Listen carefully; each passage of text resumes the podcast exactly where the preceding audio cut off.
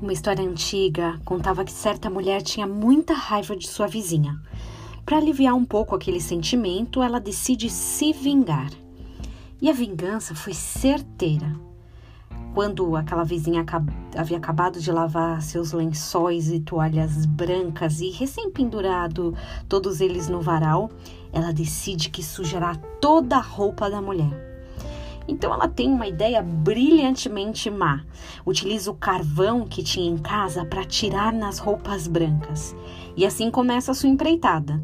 De seu telhado, ela começa a jogar loucamente os pedaços de carvão, até que depois de alguns minutos, sua filha chega e fica horrorizada. Mamãe, o que aconteceu?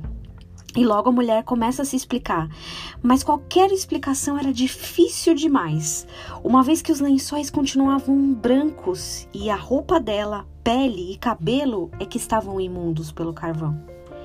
Essa mulher teve a sorte de ter uma mira tão boa quanto a minha. Mas talvez ensine algumas lições. Primeiro, a raiva que se sente do outro é sempre pior para quem sente. Mas também pode ser ter outra mensagem é, o carvão, ele é ótimo para o churrasco. Se você já experimentou alguma vez na sua vida, eu acho que já, vai concordar comigo. Ele une amigos, alimenta, mas ele também suja. Depende do objetivo. Os fariseus, na, na, época de Jesus, eram conhecidos como aqueles que usavam bem o carvão. Eles se auto-intitulavam conhecedores, defensores da lei, da palavra de Deus. O problema é que essa não era uma arma de alimento, mas uma arma de ataque. Lucas 11, 46 fala o que Jesus, um discurso de Jesus, é um fragmento do discurso de Jesus que diz assim: Ai de vós também, intérpretes da lei, porque sobrecarregais os homens com fardos superiores às suas forças, mas vós mesmos nem com um dedo os tocai.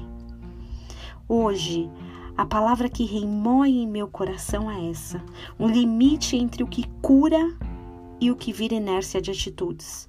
O carvão que poderia ser usado para alimento perde totalmente sua função original.